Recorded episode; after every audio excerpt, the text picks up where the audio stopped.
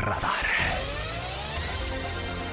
En la ciudad de mayor crecimiento en todo el país, es necesario estar bien informado. Radar 107.5 FM y Radar TV, Canal 71, la tele de Querétaro, presenta Radar News. Los acontecimientos de mayor relevancia. Las noticias al momento. Y el análisis objetivo. Porque usted ya los conoce. Radar News.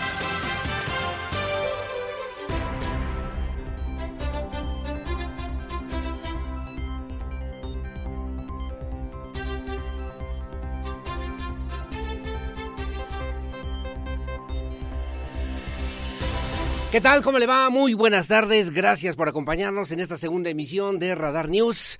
Gracias, son la una de la tarde con cuatro minutos. A nombre de mi compañero y amigo, colega periodista Andrés Esteves Nieto, le agradezco infinitamente el favor de su compañía, su amigo y servidor Aurelio Peña, y lo acompañaremos las próximas dos horas para informarle de lo más importante que ha ocurrido en Querétaro, México y el mundo. Como siempre, muy amable, gracias a todo el equipo que hace posible esta transmisión en vivo y en directo desde Querétaro. Querétaro, Vipiro Hernández, como siempre, gracias a la producción digital, gracias a Regina Martínez, a Regina Margut también, que nos hace favor también de asistirnos en la televisión en Radar TV, Canal 71, la tele de Querétaro, y gracias a mi querida Lina, Lina Salinas en la producción y coordinación general informativa. Como siempre, muy amable, gracias, como siempre, por el favor de su compañía, con muchos temas, temas importantes, interesantes que le debo referir el día de hoy. Primeramente, comienzo comentándole lo que señaló el día de hoy, muy temprano en la mañana, el presidente de la República, Andrés Manuel López Obrador, que refirió justamente que no ha decidido todavía el gobierno federal modificar o cambiar la alerta, la alarma que se mantiene justamente el semáforo que se mantiene por eh, la contingencia por el Popocatépetl allá en la zona de los estados de Puebla, Morelos, Tlaxcala, incluso hacia el Estado de México. Ante las actividades también refirió el presidente López Obrador que han generado en las últimas horas entre la emisión de cenizas y explosiones con algunas explosiones de material incandescente. Bueno, el presidente López Obrador dijo también esta mañana que no se ha decidido todavía pasar al siguiente nivel en el semáforo de alerta volcánica. Se mantiene en amarillo, fase 3, como así lo han determinado las autoridades correspondientes desde el fin de semana. Precisó también que hay una actitud, hay una actitud eh, del volcán que no es de alarma, que no es de alerta, ha bajado, incluso también decía su intensidad es menos, menos que lo que se generó el pasado fin de semana. Básicamente, dijo el presidente López Obrador, es más hacia el estado de Puebla. El resto de los estados no tienen lluvia de cenizas. Estamos pendientes, a pesar de todas estas eh, situaciones, día a día, día y noche, de lo que pudiera ocurrir en las próximas horas. Reiteró también que el volcán Popocatépetl está monitoreado las 24 horas del día a través del área de protección civil a nivel federal, que los vulcanólogos y especialistas están reunidos ya constantemente para poder evaluar minuto a minuto el comportamiento de Don Goyo, por lo que también puntualizó, no hay ninguna decisión de pasar a otra fase. Hasta el momento se mantiene en el nivel preventivo, por lo menos en esta zona de la República Mexicana. Bueno, también le comento a usted, el presidente arremetió de nueva cuenta contra la Suprema Corte de Justicia de la Nación. Le daremos los detalles con mucho gusto en este espacio informativo. Ya señalaba el presidente López Obrador a la Suprema Corte de Justicia. Sencillamente ya la perdimos, dijo el presidente López Obrador. Eh, señaló también y se pronunció en contra de los eh, señalamientos que ha hecho la Suprema Corte de Justicia de la Nación, luego de que esta última invalidara el decreto sobre pues obras prioritarias del gobierno de la República acusando de que la Corte pues ya sencillamente está en otro canal, ya la perdimos, dijo López Obrador. Lo anterior lo externó en el marco de su conferencia mañanera el día de hoy en Palacio Nacional. También refirió que los integrantes de esta Suprema Corte de Justicia pues que sencillamente no defienden la Constitución, sino que por el contrario la violan, la violentan todos los días. La Corte, como se dice coloquialmente, pues ya la perdimos, siempre había estado alejada del pueblo y cercana al poder, aunque ahora de manera descarada, dijo el presidente López Obrador, está al servicio de los potentados, violentando la propia constitución, comentó el presidente de México. En este contexto también, pues el, el presidente López Obrador apuntó que ya se esperaba lo sucedido por la Suprema Corte de Justicia de la Nación sobre los fallos para frenar en su administración la construcción de obras emblemáticas, icónicas en el sureste de la República Mexicana. Indicó también que todos, absolutamente absolutamente todos los amparos que se han solicitado en contra de estos proyectos se promovieron por un grupo vinculado a los jueces, ministros y magistrados del Poder Judicial. Hay que referir nada más que la Suprema Corte de Justicia, bueno, pues invalidó el decreto del presidente López Obrador que pretendía blindar, blindar, proteger, cuidar pues la información de las obras, las obras emblemáticas de la llamada Cuarta Transformación al considerarlas como temas de seguridad nacional y de interés público. Entre los proyectos que se incluían en el decretazo, que también así se llamó a través de los medios de comunicación, estaban justamente la construcción del tren Maya, el corredor interoceánico del Istmo de Tehuantepec y los aeropuertos de Palenque, Chetumal y Tulum con seis votos a favor. El Pleno de la Suprema Corte de Justicia de la Nación resolvió la controversia constitucional emitida por el Instituto Nacional de Transparencia, Acceso a la Información y Protección de Datos Personales. Bueno, también en temas importantes le debo referir que lanzaron una convocatoria. Hay una propuesta a nivel nacional, sobre todo en redes sociales, para pedir, para pedir cambio en la CONADE, en la CONADE, esta Comisión Nacional de Cultura Física y el Deporte que encabeza, que encabeza Ana Gabriela Guevara. Bueno, le debo referir que según en estas diferentes versiones que están circulando a través de las redes sociales en el mundo del deporte mexicano, pues que ha alcanzado su punto máximo de ebullición. Pablo Andrés Mesa García ha lanzado una petición de firmas para solicitar el cambio en la titularidad de la Comisión Nacional de Cultura Física y Deporte CONADE, la natación mexicana y en particular el equipo de nado artístico que recientemente nos llenó de orgullo al ganar la Copa del Mundo en Egipto, está en el centro de la polémica. La petición dice más o menos lo siguiente, refiere también que resulta inaceptable saber que no han recibido atletas de muy alto nivel, de alta competitividad, becas, apoyos, recursos, recursos necesarios para eh, pues eh, participar en estas competencias, se han visto obligados a vender trajes de baño, toallas para poder continuar su camino y que sean las mismas autoridades las que se burlan además de este importante esfuerzo. Y por eso han hecho esta convocatoria a través de las redes sociales para pues eh, saber o decidir de manera pública qué tendrá que ocurrir con Ana Gabriela Guevara que ha sido tildada de insensible y también que ha tenido poca empatía, por lo menos, con los eh, pues deportistas de alto rendimiento a nivel nacional. Bueno, gracias. Las eh, la una de la tarde con diez minutos, una con diez minutos.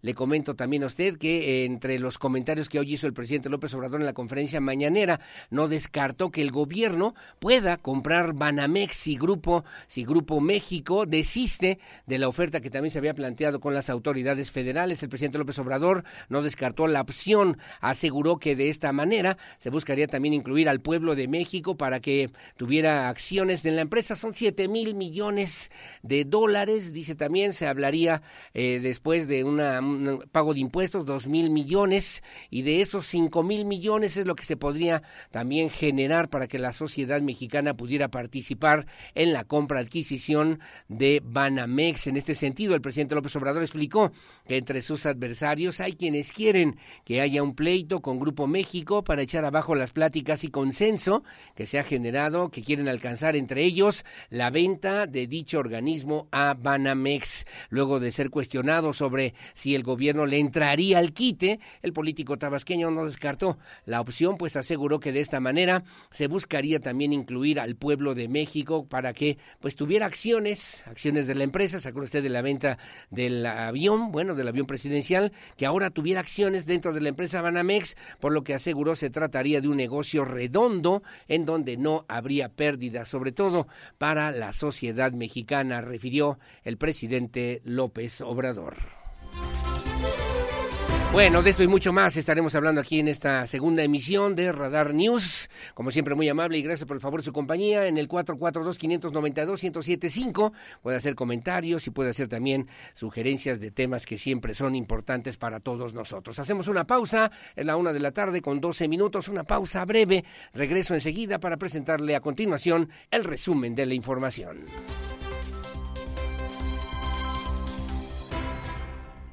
Porque siempre estamos cerca de ti. Síguenos en nuestras redes sociales. En Facebook, Radar News Querétaro.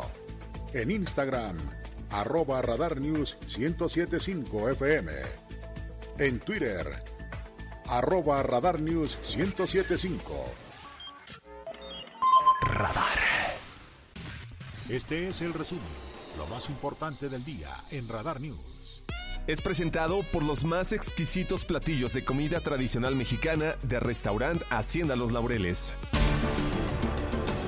Bueno, muchísimas gracias. La una de la tarde con 17 minutos, una 17. Gracias en el resumen de la información. Déjeme comentarle a usted que la secretaria del Trabajo, la licenciada Liliana San Martín Castillo, bueno, descartó, descartó que pudieran ocurrir huelgas o paros laborales por incumplimiento en el pago de utilidades que, como usted sabe, está contemplado hasta el último día de este mes de mayo. La funcionaria estatal recalcó que actualmente en el estado de Querétaro no hay ni se han registrado huelgas ni paros laborales en empresas por el no pago de utilidades en las empresas queretanas. Esto luego de que la semana pasada un líder sindical afirmó, afirmara que tres empresas se encontraban ya en huelga y que otras 15 más menos estaban en paro, incluso cuando le preguntaban al, líder sindical, oiga, ¿cuántas empresas son las que están en esta situación? Dijo, son alrededor de 15 que están en paro ante el incumplimiento por el pago de utilidades. Sencillamente, dicho en otros términos, la secretaria del Trabajo refirió que esto no se apega a la verdad y que, pues ella tiene, como dirían los clásicos, otros datos. Así lo refirió la secretaria Liliana San Martín Castillo en ningún supuesto em, hay un estallamiento de huelga y los paros laborales em, bajo es, o, por derivado de este concepto en algunos casos ha sido solamente pues momentáneos. La a lo mejor lo que podría precisar es que la que nos duró dos días fue precisamente la que hoy motiva esta llamada o esta entrevista y el día de hoy fueron reanudadas las labores de manera normal bueno, ahí está lo que señaló la funcionaria. Recordó también que el jueves de la semana pasada se registró un paro laboral de dos días de parte de 1.800 trabajadores de la empresa PAS o PAS, ubicada en el municipio del Marqués, debido a que no habían recibido el pago de utilidades. Sin embargo, reportó que ya el lunes, este lunes, eh, reiniciaron las actividades con normalidad en esta empresa, ya que se logró llegar a un acuerdo para que la empresa les otorgara la bonificación correspondiente a cada uno de los trabajadores a propósito del pago de las utilidades en este mes de mayo. Bueno, la sede del Poder Judicial lleva un avance del 93% y además, sobre todo en lo que tiene que ver con las declaraciones patrimoniales y de intereses, la magistrada presidenta del Tribunal Superior de Justicia, la doctora Mariela Ponce Villa, bueno, pues reportó que llevan ya un avance del 93% en el tema de las declaraciones de modificación patrimonial de intereses 2023 de las y los trabajadores del Poder Judicial en el estado de Querétaro. Refirió también que durante este mes los tres poderes tienen que presentar la actualización de sus declaraciones correspondientes. Así lo refirió, así lo dijo la doctora Mariela Poncevilla, presidenta del Tribunal Superior de Justicia en Querétaro. Cuidamos mucho que el personal cumpla, tenemos todo el mes de mayo hasta el día 31, pero que cumpla pronto porque a veces entramos a la declaración y resulta que nos falta algún dato del banco, un estado de cuenta y si lo dejamos hasta el último momento, pues ya podemos tener un registro de extemporánea la declaración. Ahorita hasta el día de ayer llevamos un avance del 92%, casi 93%. Nos están faltando 88 compañeras, compañeros en presentar su declaración y bueno, hoy es 23 de mayo, todavía tenemos siete, ocho días para cumplir. Siete, ocho días para cumplir con este trámite, que obviamente también es importante. Tienen hasta el próximo 31, 31 de mayo, es el próximo miércoles de la semana que viene, para cumplir con esta obligación que tienen todos los servidores públicos del Poder Judicial, del Poder Ejecutivo y del Poder Legislativo del Estado de Querétaro.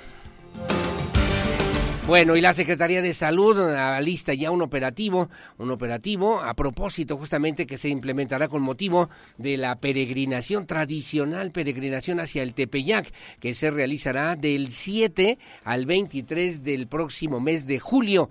Eh, refirió también que se han dado ya las consideraciones, las diferentes acciones de atención para el acompañamiento médico que se estará brindando a las y los hasta el momento peregrinos, peregrinas que estarán participando a partir del próximo 7 de junio aquí en Querétaro en esta tradicional caminata a pie hacia la Basílica del Tepeyac para saludar también a la morenita, a la Virgen de Guadalupe. Así lo refirió la secretaria Martina Pérez Rendón con las asociaciones de peregrinos, con la diócesis, no, pero nosotros al interior ya empezamos a tener reuniones, pues nuevamente para ver que se conformen los equipos, recordar pues las actividades que siempre hacemos de la vigilancia de alimentos, de eh, las bebidas que se, que se distribuyen ahí con los peregrinos, eh, este acompañamiento médico, el que los centros de salud estén en conocimiento de que se llevaría a cabo. Les digo, no, esta no es una decisión que corresponda a nosotros, sin embargo, al ser un evento que concentra una gran cantidad de población, pues estamos ya preparándonos para que si la diócesis y las asociaciones de peregrinos deciden marchar, bueno, así que bueno, pues es un operativo también, es importante sobre todo para los miles, miles de queretanos, queretanas que marchan año con año. Eh, pues eh, para saludar a la morenita del Tepeyac en esta tradicional peregrinación, la más grande o de las más grandes que por lo menos llegan allá a la Basílica de Guadalupe en la Ciudad de México. La una de la tarde con 23 minutos.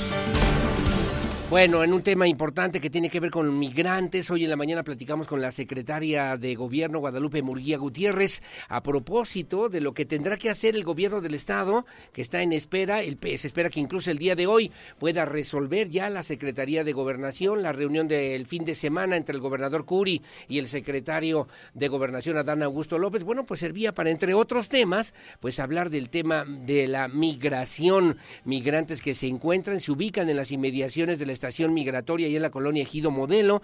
Bueno, pues esto tiene que ver también con un asunto que eh, para muchas asociaciones tienen la posibilidad de ayudarles, han brindado apoyo y por lo tanto también han acudido a las eh, autoridades de la capital de la capital del país para realizar los trámites migratorios correspondientes para la estancia de forma legal en el país. La secretaria de Gobierno Guadalupe Murguía Gutiérrez refería justamente que este es un asunto de orden federal que le corresponde al gobierno de la República, retomando un poquito la misma postura del gobernador del estado, Mauricio Curi González, de que el gobierno queretano para este tema en particular no tiene ni facultades, ni tiene tampoco competencias, ni tiene recursos. Sin embargo, son personas, son seres humanos, son familias, y bueno, se advierten en esta misma presencia, en un trabajo que esperan ya defina puntualmente, por lo menos, el gobierno federal, el gobierno de la República, en un recorrido que realizamos a través de Grupo Radar News en la zona de comerciantes, vecinos y personal del Instituto Nacional de Migración. Explicaron que luego del desamparo de migrantes, la mayoría de ellos, como refería la secretaria Murguía, 151 eh, migrantes de origen haitiano, actualmente ya han desalojado el parque ubicado en la colonia Modelo. Esto debido a que no les han permitido el acceso del refugio en la estancia provisional del Instituto Nacional de Migración aquí en Querétaro, que como sabe es una de las 33 que decidió cerrar el gobierno de la República. Así lo refirieron a los micrófonos de Radar News segunda emisión. Casi la mayoría se estaba yendo a la Ciudad de México, porque en México los estaban recibiendo. Ah, La mayoría. Pero de ahí, ahorita que hemos visto gente ahorita, estaban quedando ahí en el kiosquito. Bueno, que por cierto, que por cierto también en ese mismo tema, el alcalde de Querétaro, al ser cuestionado por los compañeros, colegas de los diferentes medios de comunicación, bueno, pues se sumó al llamado para que las autoridades federales puedan abrir las instalaciones de la estación migratoria aquí en Querétaro. El tema, el tema migratorio, como ya le comentaba, es un tema, es un asunto de orden federal, aunque si el gobierno del estado implementa alguna acción de apoyo para estas familias, estas personas, son seres humanos, migrantes, que atraviesan, que cruzan por el municipio capitalino particularmente, pues buscarían la manera también de atender esta realidad social aquí en la capital queretana. Así lo comentó, así lo dijo el alcalde de Querétaro, Luis Nava Guerrero. Nosotros nos sumamos al llamado al gobierno federal para que abran las instalaciones de la estación migratoria. Es un asunto estrictamente federal y nosotros, por supuesto que el, gobierno del Estado sabe que si se requiere algún tipo de acción conjunta, nosotros podríamos participar con el gobierno del Estado, pero es bien importante que el gobierno federal asuma plenamente su responsabilidad porque el tema migratorio es de esta competencia federal. Entonces, esperemos que con las gestiones que está realizando nuestro amigo gobernador Mauricio Curi podamos tener una respuesta favorable de, las, de las dependencias federales. Bueno, de las dependencias federales se espera, como le decía yo, me comentaba en la mañana en entrevista la secretaria Guadalupe Murguía Gutiérrez, que hoy martes defina el gobierno de la República cómo va a ser esa relación entre el gobierno federal, los estados de la República a través de las diferentes sedes del Instituto Nacional de Migración y bueno, pues literalmente estas personas no se queden, como me decía la secretaria Murguía, en el desamparo, ¿no? No se queden abandonadas literalmente a la buena de Dios para que sigan el camino rumbo muchos de ellos hacia los Estados Unidos, algunos desisten y, prefieren regresar, pero otros buscan alguna otra opción, alguna otra alternativa, mientras se encuentran de qué manera sobrevivir ante, obviamente, no solamente las inclemencias del tiempo, de la situación económica, eh, social, sino pues en lo que también se resuelve esta situación de parte del gobierno mexicano y obviamente pues se modifica, se sensibiliza, dirían algunos, el gobierno norteamericano para pues eh, apurar la entrada de algunos que solicitan su asilo, que solicitan también la posibilidad de radicar allá en los Estados Unidos. La una de la tarde con 28 minutos. Bueno, ayer le comentamos también en este espacio informativo de estos jovencitos y hoy en la mañana también lo hicimos, estos jovencitos que se intoxicaron con una bebida de color azul, le llaman pitufos, pitufos, los venden así, ya saben, jarritos, en vasitos, son de color azul, llamaron la atención para algunos jovencitos de esta escuela secundaria técnica número 14, ubicada ahí en la colonia Loma Bonita, el secretario de gobierno del municipio de Querétaro, Arturo Molina Zamora, refirió a propósito de esta situación que fueron aproximadamente 15 los alumnos que fueron atendidos, al parecer por ingerir esta bebida, aunque se desconoce si fueron o no vendidas al exterior, que esa es la primera versión, digamos, que conocimos por lo menos de parte de los padres de familia. Alguien le vendió a unos chavitos, a unos niños, a unos muchachitos, entraron con esta bebida, la empezaron a compartir, estaban en los honores a la bandera, comenzaron literalmente a desmayarse, a desvanecerse y entonces fue lo que provocó obviamente la llamada de emergencia a través del 911. El secretario de Gobierno aquí en Querétaro, Arturo Molina Zamora, Refirió también que aunque se desconoce si fueron vendidas al exterior, fue ingresada ya al plantel educativa, por lo que se sumarán a las acciones de investigación de parte de la UCB, que por cierto, y a propósito, entre paréntesis, padres de familia han solicitado que se refuerce las, los esquemas de vigilancia y de supervisión a los alrededores, a las afueras de las escuelas para evitar que se vendan, se compren, se consuman este tipo de bebidas, este tipo de bebidas que en esta ocasión resultaron afectando al menos a 15 alumnos, 5 que fueron atendidos de manera urgente por los elementos del Centro Regulador de Urgencias Médicas. Así lo comentó Arturo Molina Zamora. Apoyando a los padres para realizar un examen este, de sangre para poder revisar qué, qué bebida consumieron nosotros no nos corresponde ese tema, nosotros atendimos la emergencia con protección civil, pero estaremos atentos a la investigación que realice la UCB para saber en qué podemos apoyar. Aproximadamente 15 alumnos. Okay. Y en cuanto a las medidas de seguridad en los planteles, ¿qué, acciones se van a llevar? Sobre todo para bueno, nosotros, que mencionaba que se puede dar en las rejas. Eh, sí, la, la, venta es al exterior, es decir, con las denuncias que nosotros pudiéramos tener, reforzar la parte de la venta al exterior no solamente de, de, lo, graves de, estos productos que a menores de edad alguien pueda venderles alcohol, digamos, es un tema que reprobamos con la administración municipal y por supuesto con la campaña de Te Quiero Vivo reforzar en las escuelas para poder este, blindar a los jóvenes y que no consuman este tipo de bebidas.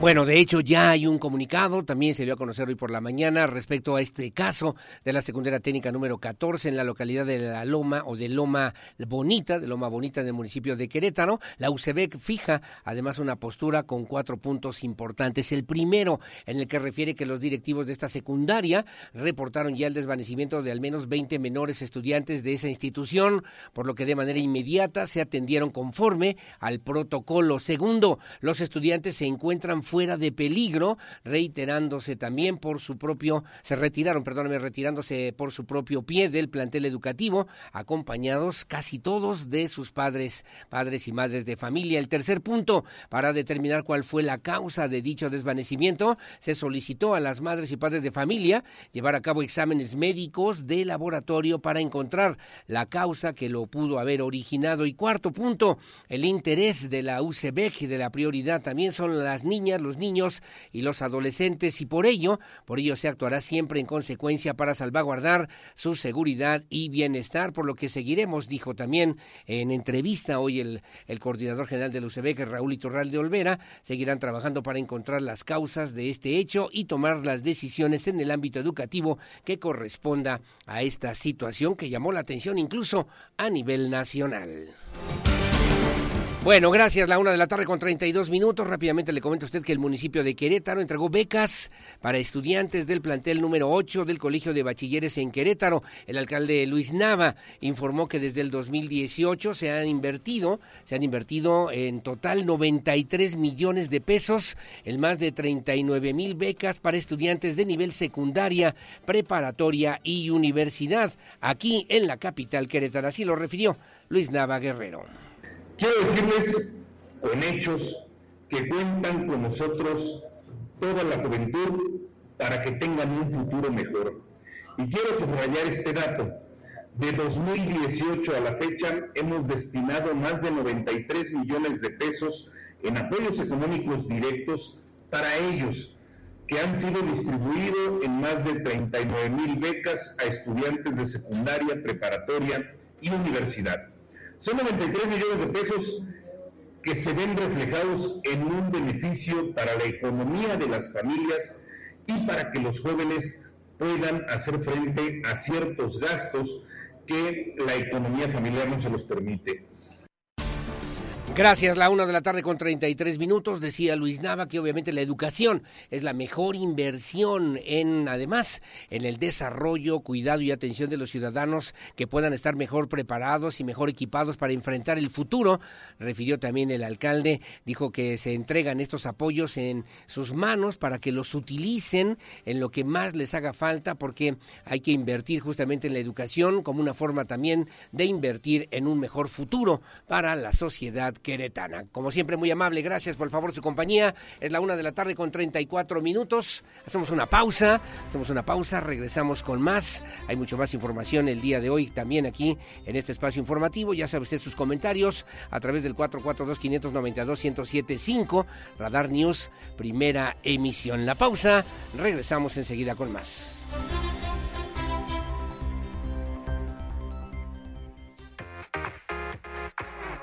Bueno, muchísimas gracias. Es la una de la tarde con 41 minutos. Gracias por seguir con nosotros aquí en Radar News en esta primera, en esta segunda, segunda emisión. Está con nosotros en esta mesa y le agradezco mucho al doctor Edgar Tech Kamal. Él es además doctor en biotecnología por el Centro de Investigación y de Estudios Avanzados del Instituto Politécnico Nacional. Actualmente es profesor investigador del Departamento de Bioingeniería de la Escuela de Ingeniería y Ciencias del Tecnológico de Monterrey Campus Querétaro. Un tema importante y que tiene que ver con la biotecnología, que de repente hablamos del término, maestro. ¿Cómo está? Buenas, eh, buenas tardes. Buenas tardes. Buenas tardes. Gracias por estar, con nosotros. Gracias por estar con nosotros. Hablamos de la biotecnología y muchos no la entendemos. ¿Qué es? ¿Con qué se come la biotecnología? La biotecnología en su término más amplio podríamos decir que es el uso de organismos vivos en una escala macro o micro conocidos como microorganismos pero esto con el objetivo de producir o generar un producto que sea de interés para nuestra sociedad. Correcto. Entonces, ocupamos procesos industriales en su mayoría para poder proveer este tipo de productos al que nos exige la sociedad. Esa visión incide en lo que tiene que ver, me imagino, con el mundo moderno, como le llaman, con el desarrollo de la industria, temas de salud, de cuidado del medio ambiente, o en qué temas específicamente. Definitivamente creo que son tres las áreas principales en las que se aborda la biotecnología como una herramienta para mejorar nuestro, nuestro planeta. Vamos, desde aspectos médicos, donde está impactando directamente pues la terapia génica, que es, la modificación de genes para poder mejorar la calidad de, pacientes. Tenemos también el aspecto del ambiente, hay un deterioro muy, muy grande. El cuidado del medio ambiente. Exactamente. Entonces ocupamos organismos vivos para poder remover contaminantes, ¿no? Que es una de las técnicas de la biotecnología que ahora se está implementando mucho. Y como bien mencionabas, la agricultura también definitivamente Este, necesitamos eh, cultivos que sean más resistentes a las sequías, a, los, a las temperaturas que estamos obteniendo ahora, ¿no? En estos tiempos. Sí, claro, y con ello obviamente pues se requiere gente que esté trabajando y que esté estudiando y que esté investigando y que esté haciendo ciencia para que podamos entender la importancia, la relevancia que hoy por hoy tiene precisamente la biotecnología. Ya hablaba el doctor, el doctor Edgar Tech Kamal, justamente, bueno, pues del tema medioambiental, de la salud, de la agricultura, pero algunas corrientes novedosas también han planteado como diferentes caminos de lo que tiene que ver con esta llamada biología sintética, entiendo, doctor, ¿o de qué se trata? La biología sintética, mira, se encarga de generar eh, utilizar microorganismos y modificarlos desde su perspectiva genética para poder generar justamente un producto con ciertas características deseadas.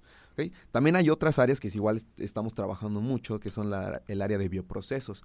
Por ejemplo, tenemos el caso de países europeos donde no les gustan mucho los organismos genéticamente modificados. Entonces lo que se busca es ocupar o mejorar los procesos que tenemos ahora para que tengan mejores rendimientos. ¿Y eso es posible o para eso se requiere gente capacitada, gente preparada, gente que haya investigado sobre ese tipo de procesos? Claro, capacitada en su más amplio sentido, y es lo que buscamos justamente en el TEC de Monterrey con los alumnos.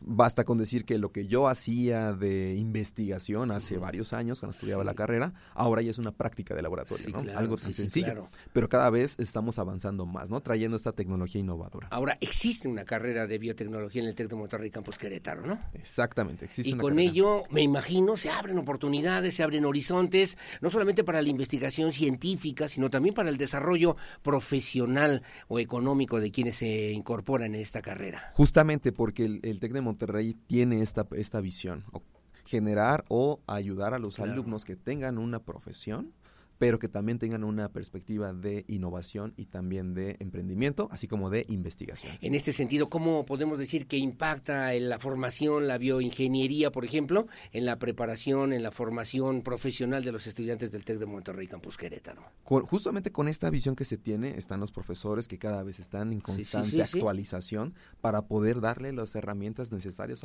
a los alumnos y ellos a su vez, en un futuro, puedan generar esas propuestas innovadoras ¿no? que estamos esperando. El tema obviamente tiene que ver con la investigación científica que se hace en este país, que se hace en este estado como profesor, investigador, con una figura que además me parece a mí muy importante, muy atractiva, porque genera justamente conocimientos. ¿Cómo considera usted, doctor, doctor Edgar Tec Kamal, que en el TEC de Monterrey justamente el nivel educativo incide para que tengamos una mejor formación de los estudiantes? Mira, últimamente en los últimos años, a partir de 2019, se ha implementado un modelo educativo que está rompiendo barreras. En ese sentido, ¿por qué? Porque estamos llevando de la mano al alumno a que solucione problemas directamente que se están observando hoy en día en las empresas. Entonces, profesores, investigadores, alumnos, vamos de la mano eh, encontrando esas soluciones. Caminando en un desarrollo científico, tecnológico, que, que, además no es solamente y no se encierra en una sola institución académica, sino el conocimiento es para todos. Para todos. Y eso es lo que a nosotros nos gusta. La docencia, compartimos estas tecnologías y fundamentos, pero nos vamos al laboratorio para poder encontrar soluciones. ¿Es opción la carrera de biotecnología en el TEC de Monterrey, Campus Querétaro? ¿Por qué? ¿Por qué? Completamente, porque es eh, tenés una carrera de vanguardia que está entrando en muchísimas áreas de incursión en todo el mundo a nivel global y creo que tenemos una perspectiva muy grande de participación en, el mejoramiento de la calidad de vida de los humanos. Si alguien quiere comunicarse, ponerse en contacto con ustedes, ¿a dónde tiene que llamar o a dónde tiene que dirigirse, doctor, doctor Edgar Tec Es sencillo, los teléfonos del TEC de Monterrey tenemos el 442-238-3152 y si alguien eh, desea tener más información puede visitar la página de internet que es tech.mx diagonal Querétaro. Querétaro. Bueno, ahí está el número telefónico 442-238-3152 el sitio, para que también se ponga en contacto, pueda conocer los detalles pormenores y la posibilidad que se tiene justamente para el desarrollo de la biotecnología a través del sitio tech.mx diagonal Querétaro. Doctor, muchas gracias por estar con nosotros. Todo un gusto. Gracias, que tenga buena tarde. Es la una de la tarde con 47 minutos. Hacemos una pausa. Yo regreso enseguida con más.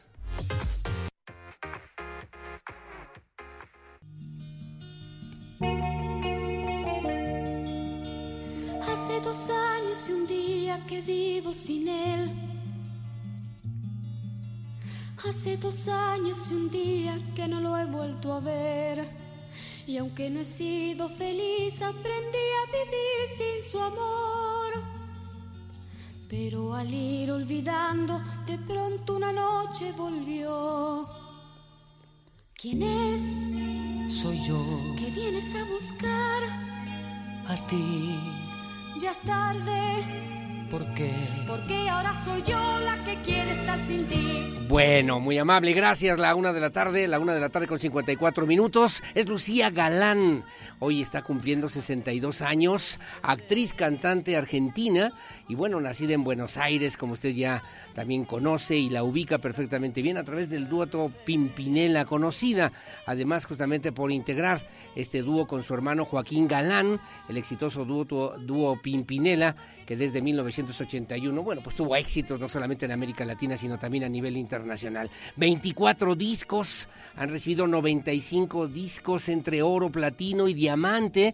Las ventas superan la cifra de 25 millones de discos en todo el mundo y han participado en los más lujosos escenarios como el Madison Square Garden, además de que, bueno, su entrega reciente fue Son Todos Iguales, que se grabó en el 2016 y que se convirtió también en un éxito importante, sin lugar a dudas, para, bueno, el dúo, el dúo Pimpinela, pero particularmente en esta ocasión por ser su cumpleaños para Lucía Galán de este dueto que por cierto circula en las redes sociales ahí con varios memes para que los niños y las niñas y muchas personas puedan cantar esta rola que a muchos les llama la atención y además para darle la bienvenida a mi querida Olivia Lara y lo mejor de los espectáculos. A ver, súbele mi pirro y vámonos yendo, vámonos yendo con Olivia Lara. Adelante, buenas tardes. Que no lo he vuelto a ver y aunque no he sido feliz aprendí a vivir sin su amor. Pero al ir olvidando, de pronto una noche volvió. ¿Quién es? Soy yo. Que vienes a buscar. A ti. Ya es tarde. ¿Por qué? Porque ahora soy yo la que quiere estar sin ti. Por eso vete, olvida mi nombre, mi cara, mi casa y pega la vuelta. Jamás te pude comprender. Vete, olvida mis ojos, mis manos, mis labios que no te desean. Estás mintiendo ya. Teatro, cine, conciertos. El show business en Querétaro en Radar News Entertainment.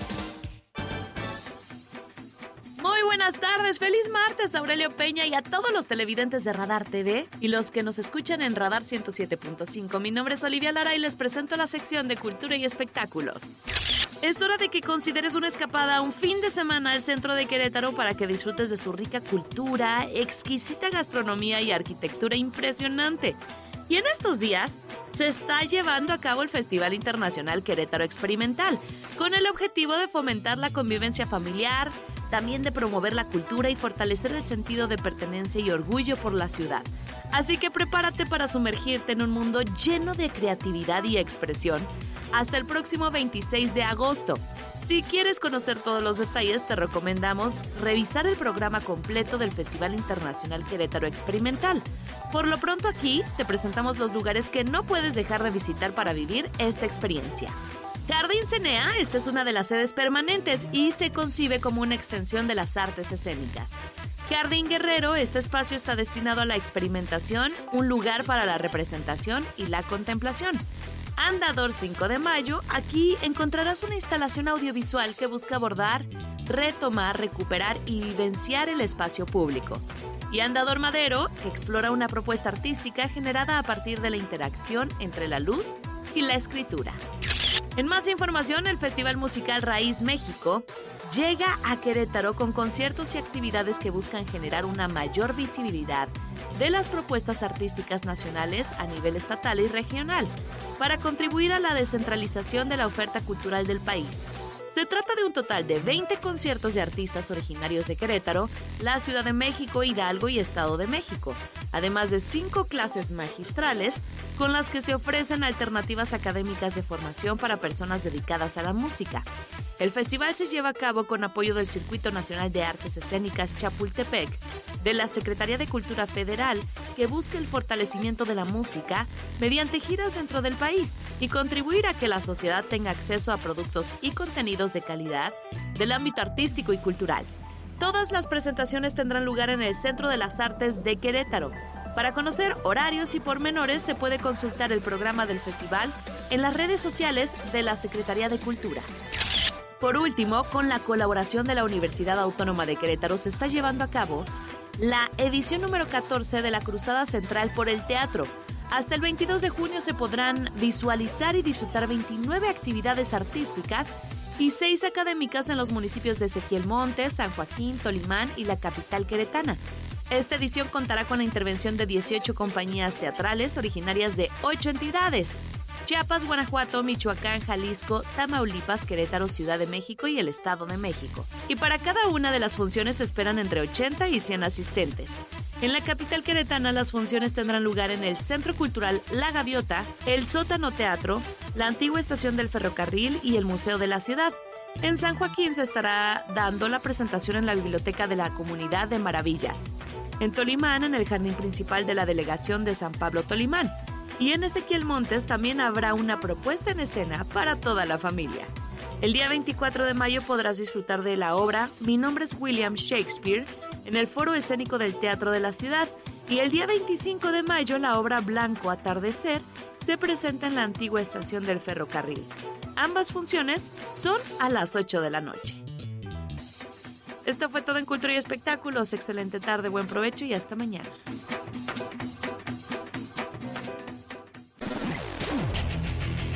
Goles, estadísticas, pasión, victorias, empates, derrotas y todo lo que acontece en el mundo deportivo con Víctor Monroy en Radar Sports.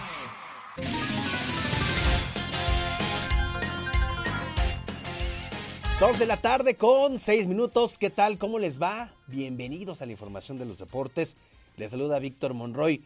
Esta información seguro le va a interesar a todos los chiva hermanos que están emocionados. Está la efervescencia por esta final que van a disputar entre el jueves y el domingo próximo ante los Tigres. Y no es para menos, porque desde 2017 que no consiguen un título los eh. Y bueno, pues ahí le va. Ya comenzó la venta de boletos, que inició en su primera fase para los abonados, que, bueno, pues eh, siguen al club, por supuesto, y que tienen pues ese privilegio. La directiva, por supuesto, hizo un incremento en el costo del precio, en el precio de los boletos, con relación a los que puso tanto para los cuartos de final contra Atlas como las semifinales contra América. Ahí le van los costos para la venta general que iniciará el día de mañana. Ya la venta general desde cualquier lugar del país. Ustedes podrán entrar a la boletera y bueno, pues vamos a ver si quedan todavía boletos para la venta. Pero si sí, ahí le van los precios. El más barato está en 750 pesos.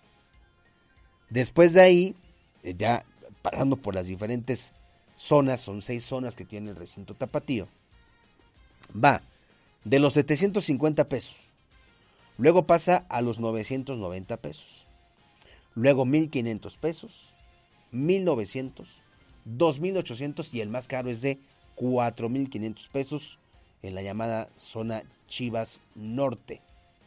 Así, así las cosas. Bueno, pues eh, la, la reventa tristemente, tristemente, pues ya está vendiendo los boletos. Tal y como pasó en las semifinales para en el Chivas América, donde en las redes sociales ya hay usuarios que están ofreciendo boletos. Eso sí, todavía no ponen precios, pero pues están haciendo también ellos su preventa, ¿no? Por así decirlo. Y bueno, pues ya se imaginará usted si el boleto más caro está en 4.500 pesos.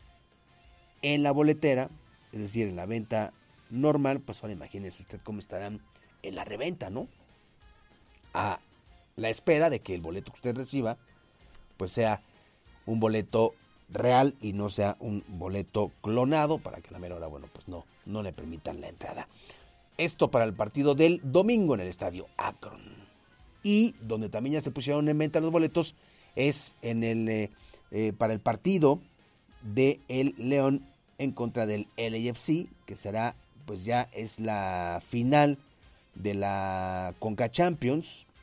Y bueno, pues esta final, recuerde usted que será el 31 eh, de mayo, miércoles 31 de mayo, 8 de la noche, tiempo del centro de México en el Estadio León. Y la vuelta será en Los Ángeles el domingo 4 de junio a las 7 pm. Y los boletos no están tan caros, pero bueno, pues ahí para que la gente que nos está escuchando justamente en la ciudad de León o en las zonas cercanas, si quieran por supuesto apoyar a los Esmeraldas, pues ahí le van los precios que también comenzó en su venta para los abonados y que la venta en general pues va a comenzar el miércoles 24 de mayo, o sea, mañana. Ahí le va, el boleto más barato está en 800 hasta los 1400 pesos, que es el más caro. Y bueno, pues ahorita también se le está dando prioridad para el abonado. Rectifico, la venta del abonado termina el miércoles y la venta en general arranca el próximo jueves 25 y bueno pues este ahí los precios 900 pesos.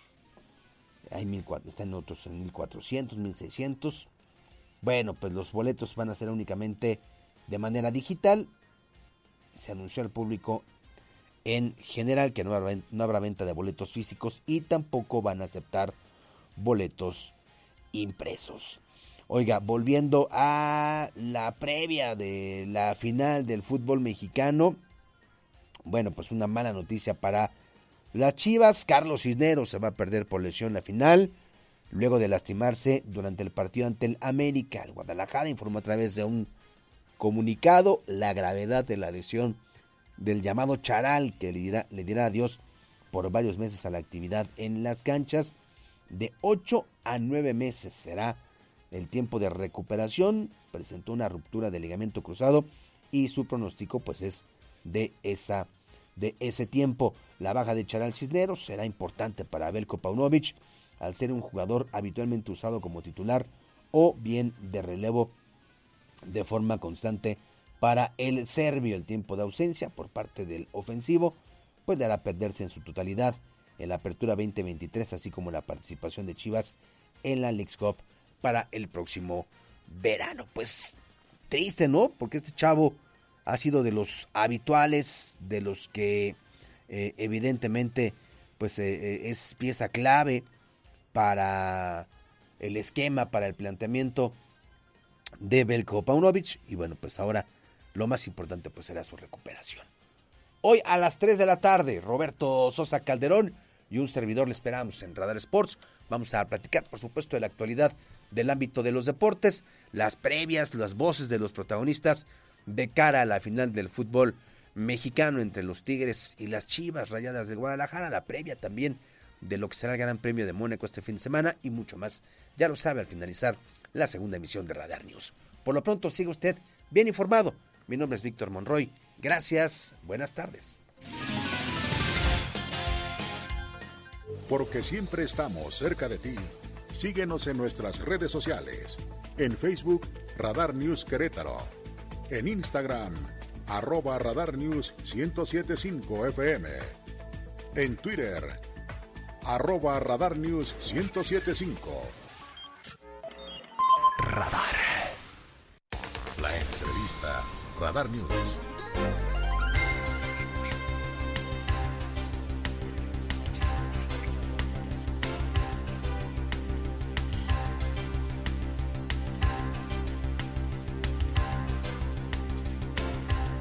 Bueno, muy amable, gracias. Las 2 de la tarde con 20, con las 2 de la tarde, sí, con 18 minutos, las 2 de la tarde con 18 minutos. Gracias por estar con nosotros. Hay una invitación que ha circulado también en las redes sociales y obviamente lo que tiene que ver con la presentación aquí en Querétaro del gran Pancho Barona. Le digo gran, ahorita vamos a platicar con él porque él es una gente muy sencilla y todo lo que usted quiere y mande, pero bueno, tiene un gran talento, un gran talento musical. Se estará presentando en Bruno Cuchina el día de hoy, martes 23 y miércoles 24 de mayo a las 8.30 de la noche aquí en la zona de Boulevard Bernardo Quintana. Se pueden hacer reservaciones, pero lo más importante es que podamos platicar ahora vía telefónica con mi querido Pancho Barona. ¿Cómo estás, Pancho Barona? Buenas tardes. Buenas tardes, estoy muy emocionado y muy contento y muy feliz y radiante y no, no, no, no, me, quedan, no me quedan adjetivos para definir cómo estoy.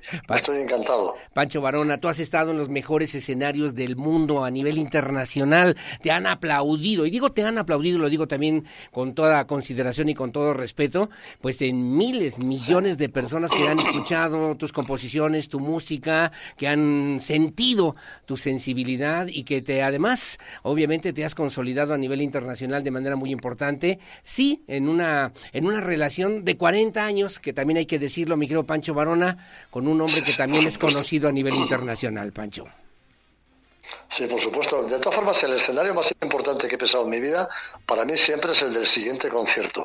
O sea, esta noche voy a pisar el escenario más importante de mi vida. Porque eso es lo bueno que me pasa, creo, ¿sabes? Que tengo todos los días mm, la sensación de dar el primer concierto para, para que no se me quiten los nervios ni la emoción. Así que estoy feliz y esta noche voy a dejarme la, la piel y la vida en Bruno Cucina cantando para vosotros. En Bruno Cucina a las 8.30 de la noche. Y bueno, pues una presentación hoy y mañana, pero hoy entiendo que los lugares están, se están, están agotándose, mi querido Pancho Varona. Me han contado que sí, que para hoy queda poco sitio o ninguno, no estoy seguro. Así que los, los rezagados pueden todavía conseguir para mañana, que quedan algunos. Así que ojalá llenemos las dos noches y pueda cantar con amigos y disfrutar y, yo qué sé, ser feliz. Soy muy feliz en mi, profesión. soy un tipo afortunado, muy afortunado. Sin duda, sin duda. Y nosotros también encontrar contigo y que hoy estés aquí en Querétaro, estés en Bruno Cuchina y que podamos deleitarnos también con la música. Pero te voy a decir, lo comento como decíamos hace un momento, eh, muchos dicen, ¿quién es Pancho Varona? Estoy platicando con Pancho Varona, un grande de la música a nivel internacional. ¿Quién es Pancho Varona? Soy, soy, eh, soy un músico afortunado. Eh, siempre digo que la palabra artista o la palabra maestro me quedan muy, muy grandes. Es un traje que me queda grande. Me, me, gusta ser músico, ir por la vida como músico que soy. He tenido, también digo que no soy maestro, pero que soy alumno aventajado. Me he rodeado de gente sabia, muy sabia, y gracias a ellos he aprendido mucho. Así que soy un músico con suerte que, que soy bien recibido en muchas casas y eso es lo mejor que te puede pasar en la vida, ¿no? Ser recibido, en ser bien recibido en tantas casas. Sin duda alguna, pero eso se gana también, decía mi abuelita, eso se gana, eso se hace con el trabajo y con el respeto de también a las familias. Oye, Pancho Barona, te tengo que preguntar, porque es una gira que ya estás realizando, te vemos ya en Querétaro de manera muy frecuente, punto y seguido, y obviamente pareciera que ya hay un romance entre Pancho Barona y Querétaro. Lo hay, lo hay. Es mi, es, mi, es mi casa favorita de México. He venido varias veces, siempre me tratan maravillosamente bien. Tengo ya muy buenos amigos aquí. Ya incluso siempre vengo, fíjate, al mismo hotel, porque es un hotel que me gusta, que está en el centro y que, y que conozco todos los lugares cercanos. Quiero decir, ya me ha sentado, me ha sentado en, en Querétaro y soy tan queretano como madrileño prácticamente. Así que soy muy feliz. Es, muy, es, mi, es mi, mi familia en México está aquí en Querétaro. Oye, oye, Pancho, ¿para qué sirve la música? ¿Para qué sirve el arte? Tú dices que no maestro, pero sí artista de relevancia internacional. ¿Para qué sirve la música en estos tiempos, en estos momentos, Pancho Barona? Yo imagino que la música sigue sirviendo para emocionar, en el mejor de los casos, para pasar el, rato en, en, un caso un poquito, no tan bueno, pero también bueno, quiero decir. La música es un pasatiempo maravilloso. Mira, estaba ahora mismo terminando una canción que estoy componiendo aquí en la habitación del hotel y, y, estaba cantándola y me estaba emocionando, tenía la carne de gallina, el vello de punta. Ajá. Para eso sirve la música, ¿no? Para de repente, de vez en cuando, que se te ponga el vello de punta, la carne de gallina y para que te emociones, ¿no? La, la música no, no, no, cura, no cura enfermedades, pero ayuda mucho eh, psicológicamente a, a, a, resolver muchos problemas. Bueno, hoy a las 8.30 en Bruno Cuchina, allí en Boulevard Bernardo Quintana número 5260, aquí en Querétaro, entiendo que hay que hacer reservaciones, reservaciones también para que la gente lo pueda considerar en el 446-149-0232. Lo digo yo más rápidamente, mi querido, Bru, mi querido, mi querido Pancho Barona, pero te quiero sí, preguntar, sí, sí. ¿qué vamos a escuchar el día de hoy contigo a las ocho y media de la noche? Estoy intentando hacer un repertorio, ahora mismo aquí junto con mi manager, mi representante, estoy intentando hacer un repertorio que sea lo más mm, lo que más os pueda llegar a gustar. Eh, no sé cómo explicarlo. Sonarán las canciones más conocidas que hemos compuesto o que hemos grabado y aparte de eso haré una selección de lo que yo pienso que más os puede gustar.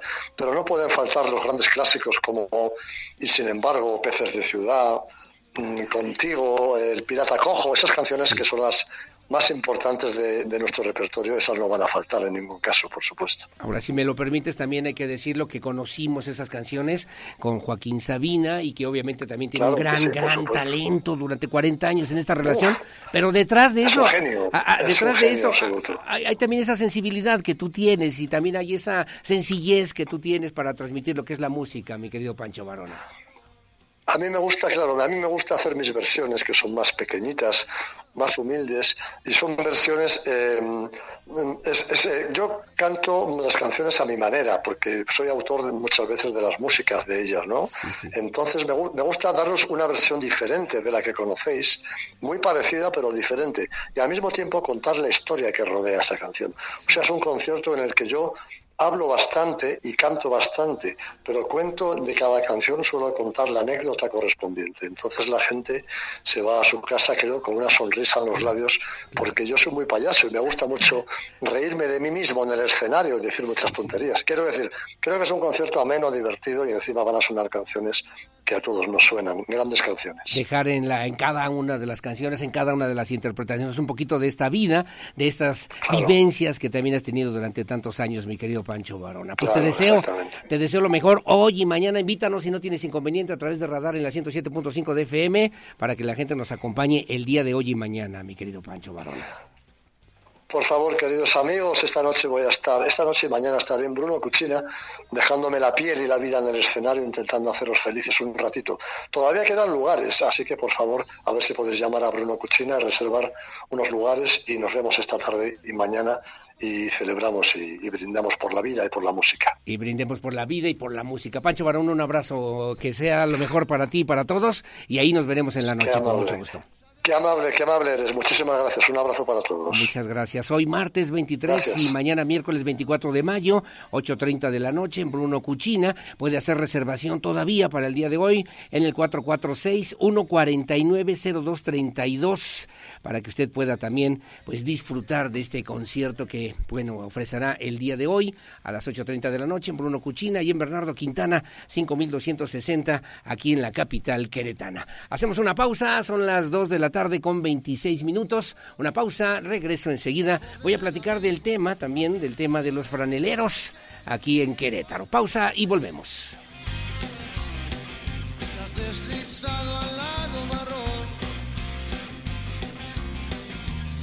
un maestro en difícil arte de no mojarte bajo un chaparrón buscando la basura de locura. Dime que es falso, que ya nunca escribes, que has empeñado el reloj de Raquel. Bueno, muy amable, gracias. Las 2 de la tarde con 32 minutos, 2.32. Está aquí en esta mesa de trabajo y le agradezco mucho el líder de los franeleros aquí en Querétaro, Alejandro Arteaga. Obviamente hay temas importantes que ahora, que fue el fin de semana con el concierto del Buki, eh, pues eh, salieron a relucir algunos temas, asuntos, relaciones entre las autoridades municipales y también las autoridades estatales aquí en Querétaro. Alejandro, ¿cómo está? Buenas tardes. Aurelio. Gracias por, estar con nosotros platicar con la audiencia de Radar News Segunda Emisión. Muchas gracias por darnos el, el, este, el, tiempo aquí A la que nos invitaron, bueno, que nos abrieron el espacio. Pues sí, pues el tema fue de, eh, desde ahorita quiero comentar y quiero hacer claro que la manifestación se fue eh, sí, sí, todavía pacífica y todo. Pacífica significa que, bueno, se manifestaron, gritaron, pusieron pancartas. Eh, como, como se debe. No cerramos ninguna vialidad. Sí. No, como lo dicen varias, varios medios de comunicación. No fue así. No fue así. Los que llegaron a bloquear fueron los granaderos, que es los- el policía estatal, municipal, no, no, no ubico porque en ese momento pues se hizo el relajo y, y cabe señalar que yo ya llevo, ya llevaba más de tres semanas insistiéndole a el apoyo a, a gobierno municipal, a gobierno estatal y donde nada más nos daban largas. Y Y no me- nos dijeron, te vamos a sentar con empresarios, los empresarios. Llegamos a una reunión con el licenciado Hugo Espino y de, de los eventos, el que autoriza los eventos. En, el, en el municipio. Llegamos y fu- fue la sorpresa que no eran los empresarios.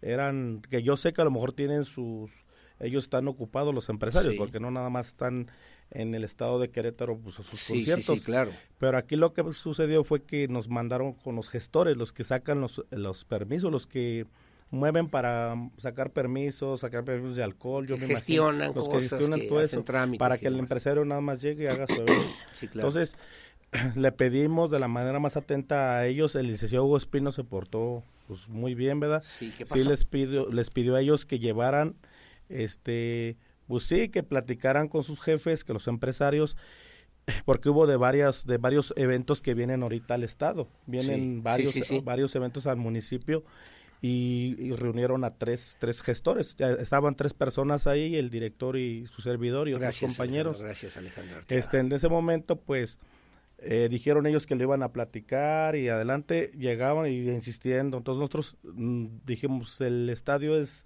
está eh, lo trae administrado el estado, que Sí, es el sí, gobierno del gobierno estado, del a- estado. a- con el ofi- oficial mayor. Se buscó todas las alternativas, échenos la mano, platiquen por nosotros. Este, ya andaban rumores que venían del Estado de México a trabajar, que ya, ya había un concesionario que ya había comprado la concesión de cerveza, refresco. De otros estados todo. de la República. No es de aquí de Querétaro, la persona, pero trae, trae pura gente del Estado de México. Y obviamente ustedes, entiendo yo, esta, este fin de semana se manifiestan, piden la posibilidad de que los escuchen. Mira, éramos ¿qué es dos agrupaciones. En el Estadio Corregada hay dos agrupaciones, tanto afuera. Bueno, llam- llamémoslo de adentro porque de franeleros nada más trae una familia, eh, esta persona, es una Ajá. sola familia que trae, que según trae franeleros, pero es una sola familia. Entonces, eh, esta persona nos unimos este para, para hacer la lucha social por los compañeros, para que pudieran trabajar, para que se, se les dejara trabajar. Nos manifestamos el día jueves en Plaza de Armas, no nos tomaron en cuenta, Si no fotos nada más y hasta ahí. Este, nosotros ahí convocamos mismo que nos retirábamos, habl- hablamos que nos retirábamos, pero que al otro día íbamos a hacer una manifestación y salir de la Alameda Hidalgo en una Correcto. Marcha. sí, sí, sí, claro. Las dos agrupaciones llegaron todos adelante. ¿Cuál fue la sorpresa? Que llega el secretario general de esa unión y su presidente no se presenta. Su secretario general llega y me, me jala. ¿Qué pasó? ¿Quién es el secretario general? El Roberto Rodríguez. Ok. El presidente de esta agrupación es la, es la Francisco Villa. Cabe la sorpresa, pues que me jala y me dice, oye Alex, ¿qué crees? Que ya no vamos a hacer la marcha. Le digo, ¿cómo que no vamos a hacer la marcha? Si ya habíamos convocado, está toda la gente, la gente no la Sí, podemos sí, engañar, sí, Roberto. claro. No, es que a Sergio ya lo mandó llamar el subsecretario. Sergio que fue, Razo. Sí, que lo mandó llamar el, el subsecretario Eric Gudiño. Ah, le digo, pero yo no me, digo, bueno, pero ¿por qué a mí no me contesta las llamadas Eric Gudiño ni Roberto Altamirano, que es el jefe de concertadores de... Sí, sí, de la Secretaría de Gobierno. Sí, sí, los Pues ahí me quedó como que, pues, ¿qué pasó, no? Sí, ¿Por claro. qué no me contestan? Si estamos en la misma lucha, no nos trae Sergio Razo. Sergio Razo hicimos hace poco un frente, pero sí quedó bien claro que nadie representaba a nadie. Nosotros éramos de nuestra agrupación y cada, cada líder o cada presidente representaba a su gremio, que nadie iba a Sí, negociar. así es. Cada, agrupación, Sí, pues. Sí, sí, sí.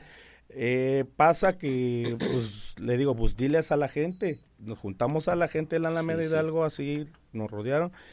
Y dice, a las dos les damos, les damos respuesta. A las, él, él tiene la cita a la una, una y media. y la, las- la agrupación de franeleros, ¿cómo se llama? Unión de Franeleros y Prestadores de Servicios. ¿Y la otra? Unión, este, eh, Frente Francisco Villa. Ah, Frente, Frente Democrático Francisco Frente Villa. Democrático Francisco Ah, Villa. que es la de Sergio Razo. Sí, entonces, pues yo, pues claramente uh, eh, confiamos y lo que es, cuando de repente, pues no esperé ninguna llamada, yo estaba esperando la llamada y nada más de repente, pues dieron la una, las dos, dije, anda, ya está en la reunión. Sí, sí. 2, 3, 4 de la tarde y de repente en su perfil esta persona que pues sí decepciona, la verdad sí decepciona, sube a su perfil que el tráfico no lo dejó llegar que iba a una reunión importante, pero que por el tráfico no llegó. No pudo llegar. Entonces, a mí se me hace congruente porque yo vivo en Lomas de Casablanca en cinco minutos y el tráfico es de este lado, del lado claro. para norte o para acá, el sur está despejado. ¿Por qué si hiciéramos un, eh, un, estábamos unidos en la misma lucha, por qué esta persona no, oye, es Alejandro, no puedo llegar, estoy atorado en el tráfico, bájate rápido y en Sí, claro, por, respeto mínimo. Por, respeto, entonces... Ante esa situación se manifestaron ante esa situación, al, otro día tuvimos una reunión Tuvimos una reunión en, el Estadio Corregidora. El licenciado Juan Carlos Arreguín fue el que estuvo moviendo. El subsecretario y se va Paco, Paco Silva, algo así, Paco Hernández, no sé. Va, va ya los va a recibir el empresario. No, pues llegamos. Y la persona que yo estaba buscando desde antes que él dijo negativamente que él no tenía nada que ver, es el que antes era el asesor, el asesor jurídico de Gallos Blancos, que es este... ¿Cómo se, ah, se apellide Vergara? Ok, no, no, no se sé. Vergara. No sé. Mauricio Vergara. Mauricio Vergara. Y le digo, bueno, ¿tú qué haces aquí, Mauricio? Si dice, todo, vengo tres, cuatro semanas mandándote mensajes, marcándote y decías que no tiene nada que ver, por, entonces, ¿por qué estás aquí? Se me hizo muy raro. Ya ahí estaba su, el, Sergio Razo, porque el, subsecretario de Gobierno Municipal, Juan Carlos sí nos dijo en un mensaje, vas a estar Sergio, vas a estar tú Alejandro, va a estar el empresario.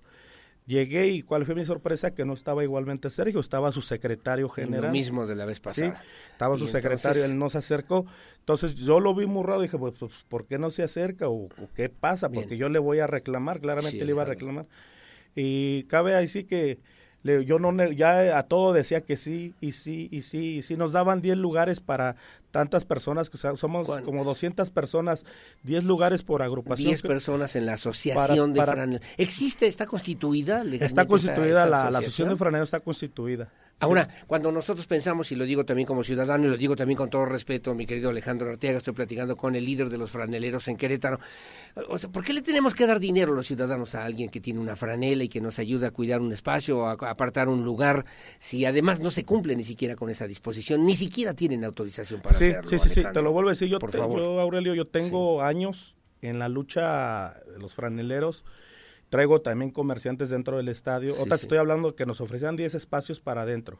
Los franeleros sí se dijeron, ¿sabes qué? Tajantemente no se puede, no se puede, no se puede. Este, yo tengo documentación, escritos, oficios que le he solicitado a la autoridad. A veces el ciudadano, el, el, el que va a ver un, un, evento, pues él va directamente a ver su evento. Y igualmente está el franelero fuera. El franelero fuera, su, su función de un franelero es este, pues, echarle aguas al vehículo, si hay lugar, sí, pero Nos hemos topado con gente igual que, pues la verdad, y te lo voy a decir bien. Por favor, déspota, este. Sí, de como todo, de todo. de, todo. como también. Es como digo, hay franeleros buenos, hay franeleros malos. Lo, lo, he dicho bien claro, yo no me callo la boca porque de la asociación se han retirado varias personas que no cumplieron y no han cumplido con lo que se lo que era lo que era. Eh, en una administración hizo gobierno y fue la oficialidad mayor. En ese todo era Julio César Rangel algo así era, estaba en el gobierno de Pepe Calzada. Correcto. Nos, nos dieron a trabajar el auditorio Josefa y dijeron, hazte un reglamento, cómo van a trabajar, cómo van a estar. Se firmó, dieron su credencial de... Que nadie sabe dónde está ese reglamento. No, dieron su credencial del lector. Yo tengo copias, pero de las de nosotros como agrupación. Ustedes tienen derecho a trabajar también. Tenemos, creo que todo, toda la persona tiene derecho a trabajar y creo yo que pues sí, las críticas, ah, eh, porque nos ha tocado, lo he dicho bien claro, hay funcionarios buenos, hay funcionarios malos, hay oficiales buenos, hay oficiales como malos. Todo, como hay todo, franelares buenos, Como todo, periodistas buenos, periodistas Entonces, hay, de todo. Vamos a esto, este, el por qué no la autoridad, la sociedad que, que yo estoy aquí por representando a franeleros, la sociedad, ¿por qué eso no lo ve? Porque eh, siempre le echan la culpa al franelero, al franelero, al franelero que roba. A mí me pasa hoy en la tarde, fuimos a, en la mañana, fuimos al centro histórico a hacer un trámite y regreso y me dice un señor, aquí no se puede estacionar o son 100 pesos. Y yo le digo, ¿por qué le voy a dar 100 pesos? Oye, hoy, ¿por qué le voy a dar 100 pesos? Hay gente que malo que hasta 200 pesos cobran. Me dice, es que este lugar está apartado y aquí nadie más se puede Es lo que ha pasado- es lo que ha pasado. Aurelio. ¿Qué, qué pensamos nosotros? Sí, sí, sí, sí, ver, yo lo en entiendo. Yo lo entiendo, yo lo entiendo. sí. Y, y estoy por eso aquí porque me gusta dar la por cara. eso me gusta que Porque hayas me gusta, me- a mí me gusta trabajar bien. Y hay veces que la gente, pues, eh, se fija nada más en lo que lo que es y te lo digo yo lo digo porque hay te, te lo voy a decir hay franeleros Sí, sí. que no están representados por nadie hay franeleros que no están vienen de, en los eventos vienen nada más hacen su relajo como bien dice la gente es, roban se Llegan, van, cobran y se, van, y si no me da el dinero, entonces ahorita le rayamos Sí, su carro. Entonces, entonces dejan el problema a, a- a- los franeleros que si están, no estamos regulados. Que quede, si quisiéramos que el gobierno municipal, Eso es lo que estatal, piden ustedes. Es regularización y si se pudiera, que, que, que todos, porque todos tenemos la necesidad. Sí, sí, sí. A- anteriormente andábamos con un licenciado, este, nos quiso como que apoyar, pero todo lo hizo bajo fines políticos. ¿Qué licenciado? Es el licenciado Gustavo Buenrostro. Ah, correcto. persona.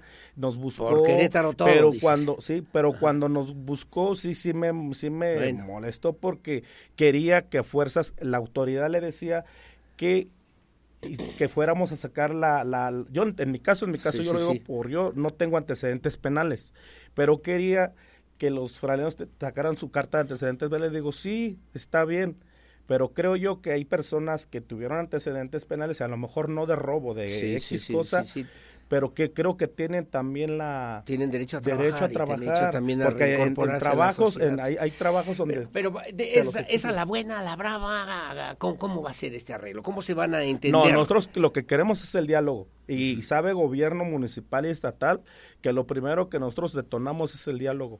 No nada más llegar, cerrar calles, porque tampoco nos gusta, nos gusta pues, que los ciudadanos que nos están atacando ahora no se vean atacados porque vean por una manifestación que a lo mejor es pacífica, pero es lo que queremos que gobierno del estado, gobierno municipal, sí se hagan mesas de trabajo, Claro. eh, igualmente con, con ciudadanos, que cómo se va a trabajar. Que se resuelva. Que pues, se esta- resuelva. Porque este- es una problemática de muchas familias. ¿Cuántas familias familias- me dices que están ahí? Yo en al- aquí tengo yo 70 familias que viven de, de- del Franelo, porque no nada más son el estadio, son en hospitales, en diferentes Y que han vivido Y- muchos años de sí, esta sí, sí. Y entonces digo, no, no, no tan de la noche a la mañana que hagan nombramiento, que diga, ¿sabes qué?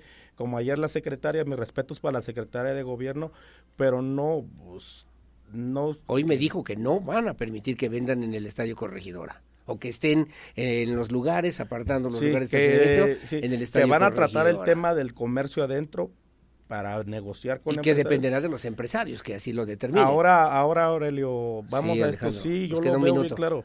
Este, eh, ahí está el Estadio Olímpico. Le hicieron su estacionamiento, ahí está parado. No entran vehículos hasta donde yo sé. Sí. No entran vehículos y ¿qué está pasando? Bueno, ¿qué le dirías hoy en este momento, aprovechando esta oportunidad, al gobernador, al presidente municipal, pro- concretamente en un minuto para resolver Pues yo le pediría Alejandro? que voltee a ver a nosotros Arteaga. y que igualmente que se les apoyó en su momento, se les apoyó tanto al gobernador, tanto al presidente municipal y que somos personas que también valemos y queremos y, y- y queremos trabajar bien bajo la regularidad y bajo un reglamento. Es lo que le pedimos nosotros. Queretano. Queretano. Eres queretano, queretano. Sí, que yo soy queretano. Sí. ¿Cuántos años en este trabajo, en este esfuerzo? Yo en esta de franelo vida? tengo alrededor de unos 20 años. Que hay franelos que sacan hasta 10 mil pesos en un día. No, eso es mentira, eso es mentira. Ah, ah, no, eso es mentira. Bueno, en mi caso yo te lo vuelvo a decir, en un en un evento, en un evento, cuando es bueno, llámese de propinas, llámese de lo que sea, pues son alrededor de 1500 pesos. Bueno, son las 2 de la tarde con 47 minutos. Su opinión siempre la más importante. Gracias, mi querido Alejandro Arteaga, líder de los franeleros aquí en Querétaro.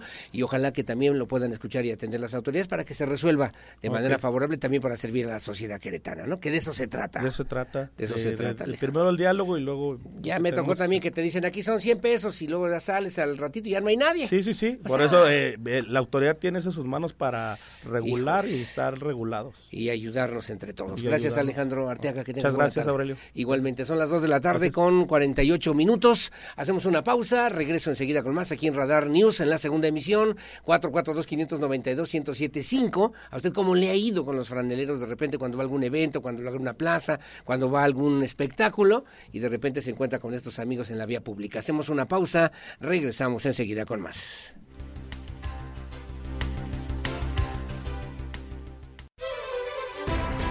Bueno, gracias. Son las 2 de la tarde con 53 minutos. Muy amable. Gracias. Me dicen, oiga, a mí me cobran hasta 200 pesos por estacionarme en algún lugar. ¿Por qué le tenemos que pagar a alguien que se apropia, que se adueña de la vía pública y que obviamente tendrían que estar regulado por las autoridades correspondientes? Gracias, don Jorge Ayala. Saludos. Un abrazo. Bueno, le informo a usted que el Colegio de Bachilleres atendió 20 casos de acoso, de acoso sexual, de acoso entre los jóvenes, entre los alumnos, estudiantes. 70% fue de personal educativo hacia alumnas o alumnos del Colegio de Bachilleres, así lo refirió León Enrique Bolaño, él es el director del Colegio de Bachilleres, dijo que están implementados ya un protocolo de acoso y de hostigamiento sexual. Hace un año se atendieron 20 casos por esta misma situación, en donde el 70% fueron casos relacionados en contra de estudiantes de parte de personal educativo, personal académico, maestros, trabajadores, incluso también entre alumnos. Iván González tiene los detalles. El director del Colegio de Bachilleres en el estado de Querétaro, León Enrique Bolaños, informó que desde la implementación del protocolo de acoso y hostigamiento sexual hace un año, se atendieron 20 casos de acoso, en donde el 70% fue en contra de estudiantes por parte de personal educativo, es decir, maestros, trabajadores y entre pares. Ha tenido muy buen funcionamiento. Es el protocolo de acoso y hostigamiento sexual y tenemos también el protocolo de detección e identificación de maltrato escolar o bullying. Estos dos protocolos están en funcionamiento por parte del colegio. Eh, eh, en lo que va de, del año, desde su eh, inicio de, de, implementación del protocolo, tenemos un poco más de 20 casos denunciados, mismos que han sido resueltos y sancionados. De los 20 casos de acoso y hostigamiento sexual, en el 60% se implementó alguna sanción. En su mayoría fueron despidos de personal educativo y se dio vista a la Fiscalía General del Estado de Querétaro. Para Grupo Radar, Iván González. Que, y que hoy mismo lo platicábamos justamente con el director, con el director del DIF estatal, Oscar, Oscar Gómez Niembro, justamente a propósito de esta idea, de esta propuesta de generar protocolos, una perspectiva también transversal y erradicar ¿no? el acoso escolar, erradicar también el bullying, y son parte justamente de estas situaciones de violencia que de repente ocurren en las estructuras educativas. Y de la misma forma con el maestro Raúl Iturraldo Olvera en la UCEBEC, en educación preescolar, primaria y secundaria, pero pero también considerando que se puedan atender los diferentes niveles educativos en el estado de Querétaro. Bueno, como siempre, muy amable, gracias. Son las 2 de la tarde con 56 minutos. Ya nos vamos, mi querido Pedro Hernández en la producción digital. Gracias, como siempre, que tengan buen día, buena tarde, buen provecho.